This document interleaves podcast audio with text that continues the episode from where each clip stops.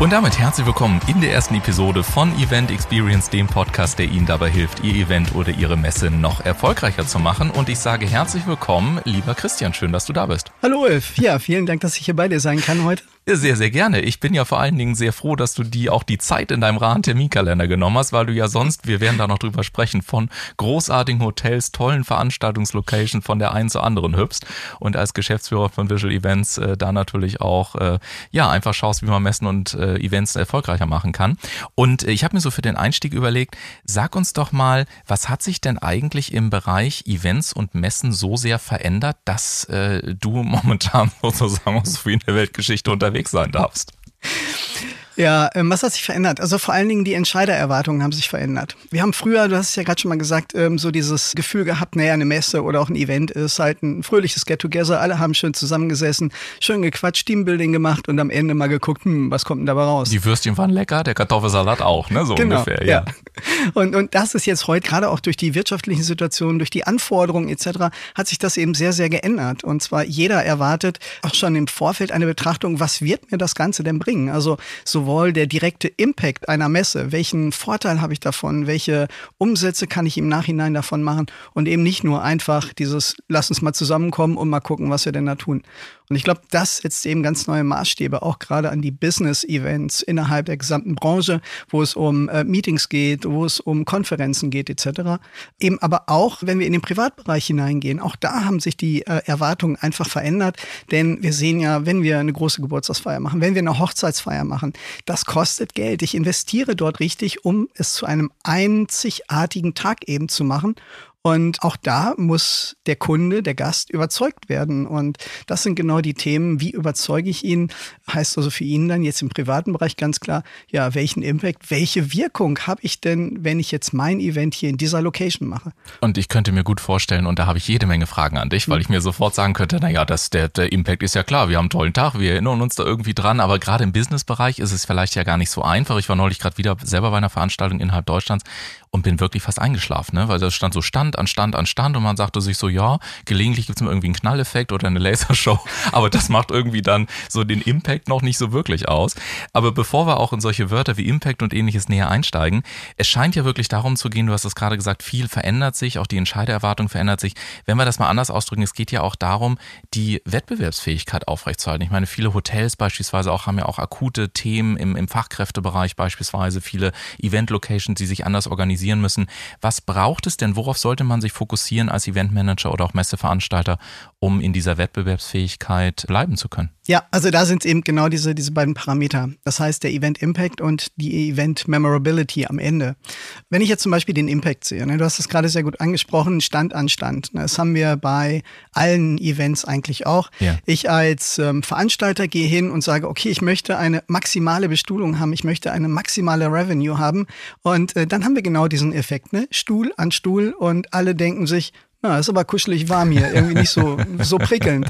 Und damit habe ich schon wieder so diese Memorability, die Erwartung oder das Erinnern an diesen Event im Nachhinein ist negativ. Mhm. Und genau dafür muss ich halt als Eventmanager sorgen, dass auf der einen Seite natürlich der Event sich rechnet, dass die Aktionen sich rechnen, dass eben aber auf der anderen Seite die Leute, die Personen, die Besucher, wenn sie da rausgehen, eine positive Erinnerung mitnehmen und immer wieder an dieses Event denken. Also dann ähm, vielleicht sogar direkt sagen, jo, da buche ich wieder, da gehe ich wieder hin oder äh, Empfehlungen aussprechen, weil das ist natürlich mittlerweile die beste Währung, die wir haben. Jeder ähm, sieht das im eigenen ähm, Buchungsbereich, wenn ich in Hotelübernachtungen gehe.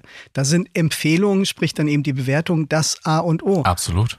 Und genau das müssen wir im Messebereich, im Eventbereich, da müssen wir hinkommen, denn damit gewinnen wir nicht den Deal heute, sondern damit gewinnen wir den Deal nachhaltig für nächste Woche, nächsten Monat, nächstes Jahr. Was also andersrum bedeutet, das Beste ist, wenn es ein Rebooking gibt und die Menschen einfach wiederkommen, weil du hast es vorhin gesagt, Memorability, das ist ja auch ein mhm. schönes Wort für Scrabble, ne? Memorability gibt viele Punkte. Genau. ja. Und Event Impact. Aber ich finde das so mhm. großartig, weil ich habe gerade mal überlegt, ja, woran würde ich denn jetzt persönlich den Erfolg eines Events äh, messen? Ich hatte es ja auch im Trailer schon gesagt. Und ich finde das echt gar nicht so einfach, weil es ist ja gefühlt von tausenden Varianten Variablen abhängig und vielleicht ja auch von Variablen, die ich ja womöglich gar nicht beeinflussen kann und ähnliches. Also werden wir später vielleicht auch nochmal die Chance haben, drüber zu sprechen. Aber lass uns erstmal auf diese beiden Kennziffern draufschauen, weil ich finde die sehr, sehr cool. Ich mag auch diesen Gedanken zu sagen, Rebookings, Event Memorability und Event Impact. Aber was ich mich gefragt habe, ist, warum ist das eigentlich so? Ich bin manchmal so schockiert, wenn ich dann in irgendein Event reinkomme und so denke, Alter, ich meine, hätte mal irgendjemand auf die Idee kommen müssen, sich mal zu fragen, wie messen wir denn den Erfolg? Weil die Frage doch irgendwie so offensichtlich ist und man sich sagen könnte, das muss doch jeder in der Planung von vornherein berücksichtigen. Woran liegt es denn, dass diese Frage scheinbar so selten so klar beantwortet wird, bisher zumindest? Ich glaube, da haben wir zwei Themen. Das eine ist einmal die, die Trennung der Gewerke. Wir haben die Location. In der Regel ist es so, dass die Location eben äh, ja, ihre Location vermietet. Mhm. Dann haben wir auf der anderen Seite den Eventveranstalter oder eben die Firma, die sagt, ich möchte hier einen entsprechenden Event ähm, aufbauen. Und da haben wir schon die erste Trennung. Die Location ist damit zufrieden. Ich vermiete meinen Raum und äh, gebe quasi alles ab. Und genau das ist mit einer der ganz, ganz wichtigen Punkte in dem Bereich. Ich als Location bin eben nicht mehr die, die einfach nur einen Raum vermieten, sondern ich vermiete oder ich sorge für ein Erlebnis. Und genau das ist so dieser Switch. Wir haben zwar auf der einen Seite die Eventveranstalter, die da wahnsinnig engagiert sind, ganz viele tolle Dinge machen, jedoch manchmal auch wiederum an der Location scheitern. Denn so Themen wie zum Beispiel Besucherfluss, wo treffen sich die Leute, wenn sie denn dann in einer Break-Session sind, das sind alles so Dinge, die eigentlich die Location wissen muss mhm. aus den bisherigen Erfahrungen. Und genau das ist so der Punkt. Da müssen wir halt für mehr Informationen sorgen, für, für mehr Durchgängigkeit, äh, um das Ganze einfach dann eben auch da zu diesem nachhaltigen Event zu machen, für alle beiden Seiten. Und lass mich da gerne noch mal ein bisschen nachfragen, weil ich gerade im Kopf mich zum Beispiel an eine letzte Messe erinnere, mhm. wo ich in London jetzt beispielsweise war.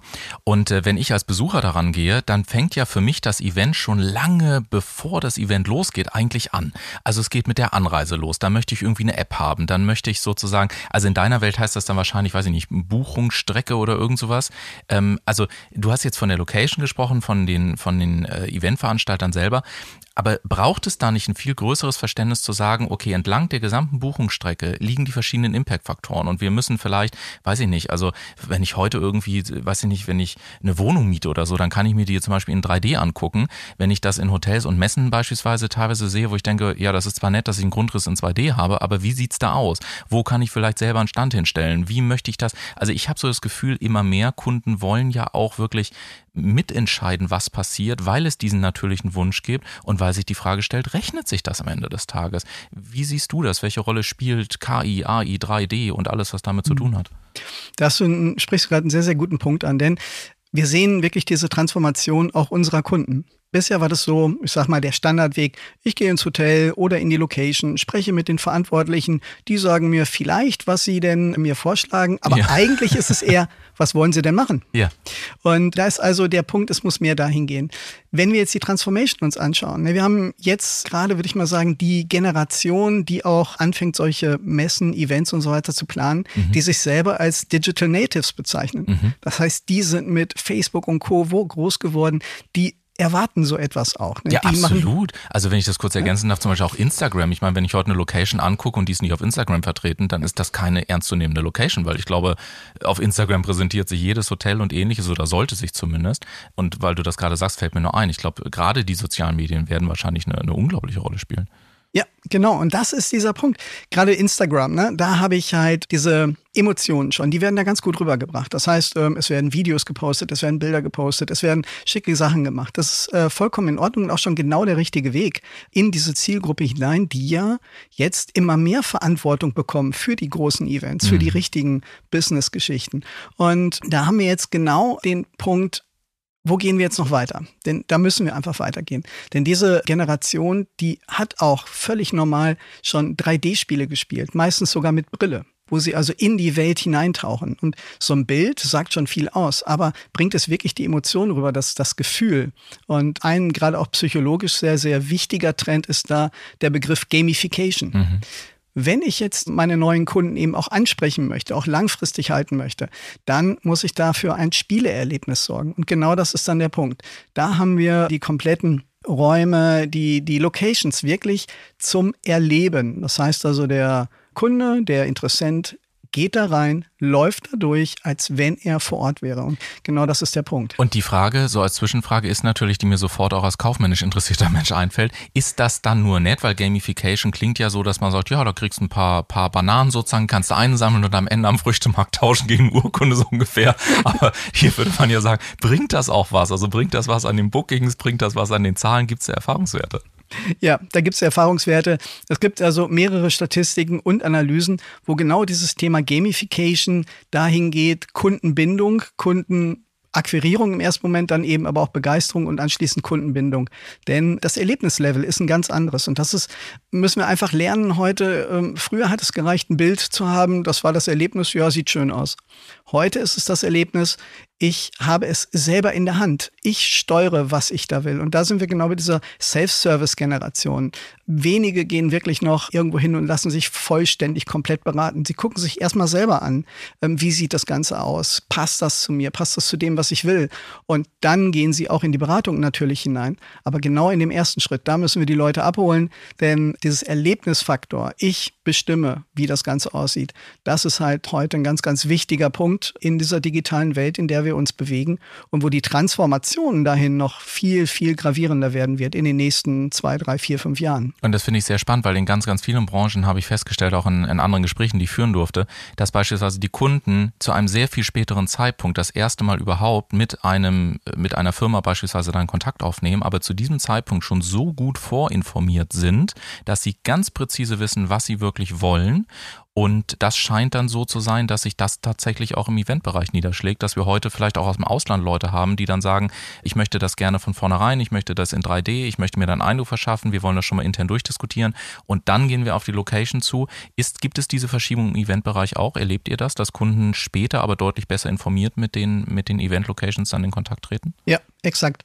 Und da sprichst du tatsächlich auch einen sehr, sehr wichtigen Punkt an. Wir leben in Deutschland zum Teil noch so ein bisschen auf einer Insel. Ne? Wir haben das Thema Digitalisierung jeder weiß, wir sind ein digitales Land, ja, und jeder hat dann eben doch wieder das Problem, ja, die Internetverbindung passt gerade nicht, ja. aus welchen Gründen auch immer. Mhm. Und da sehen wir aber im Ausland, dass sie da wesentlich weiter sind. Und zum Beispiel für Entscheider von Übersee ist es nicht die Frage, in welches Hotel gehe ich hier in, in Deutschland, sondern für die ist die Entscheidung daran bemessen, wie sieht das Hotel aus? Kann mhm. ich es erleben?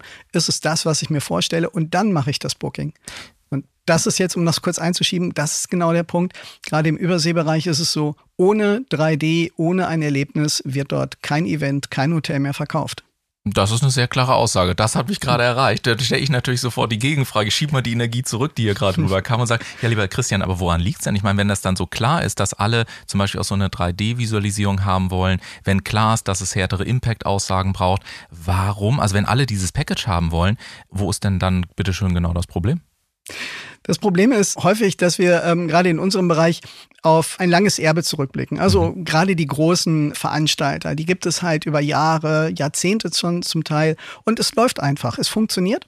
Auch durchaus aktuell noch in der geänderten Welt funktioniert das. Und viele tun sich damit Veränderungen doch schwierig. Mhm. Und da sehen wir gerade aber auch bei jungen Veranstaltern, die eben jetzt gerade von der Uni kommen, die ihr Business neu anfangen, ja, die gehen genau auf solche Methoden. Die gehen auf 3D, die gehen auf Augmented Reality, die gehen auf KIs, auf AIs und da müssen wir halt einfach aufpassen als gestandenes Unternehmen, als gestandener Veranstalter oder auch Location, dass uns nicht auf einmal ein junges Startup von rechts oder von links überholt, die einfach neue Ideen haben und damit die Kundschaft viel, viel besser ansprechen können, akquirieren können und uns dann, obwohl wir heute vielleicht sogar noch eine, eine Buchungsrate von 90 Prozent haben, vielleicht morgen dann auf einmal die Kunden wegnehmen und wir es gar nicht merken. Absolut. Und es erinnert mich an einen anderen Podcast, den ich vor einiger Zeit machen durfte, wo wir über Projekterfolg gesprochen haben.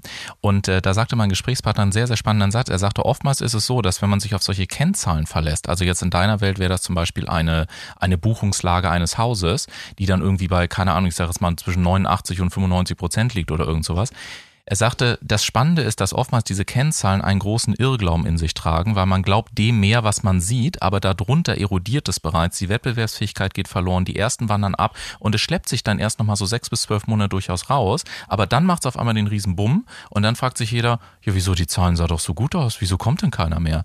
Also vielleicht ist das ja auch so ein, so ein Aspekt, ich sehe dich schon nicken, wo man auch sagt, okay, es macht einfach Sinn, frühzeitig zu schauen, weil wir können uns nicht nur darauf verlassen, dass wir einzelne Kennziffern wie beispielsweise eine Buchungslage nehmen und darüber argumentieren, dass wir uns ja nicht mehr weiterentwickeln müssen. Lässt sich das übertragen aus deiner Sicht?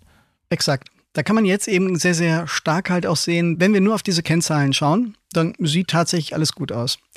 Wir haben aber schon alle, da müssen wir nur, ich sag mal, in die Nachrichten gucken oder ähm, mal ins Internet. Wir sehen einfach, dass die Zeit viel, viel schnelllebiger wird.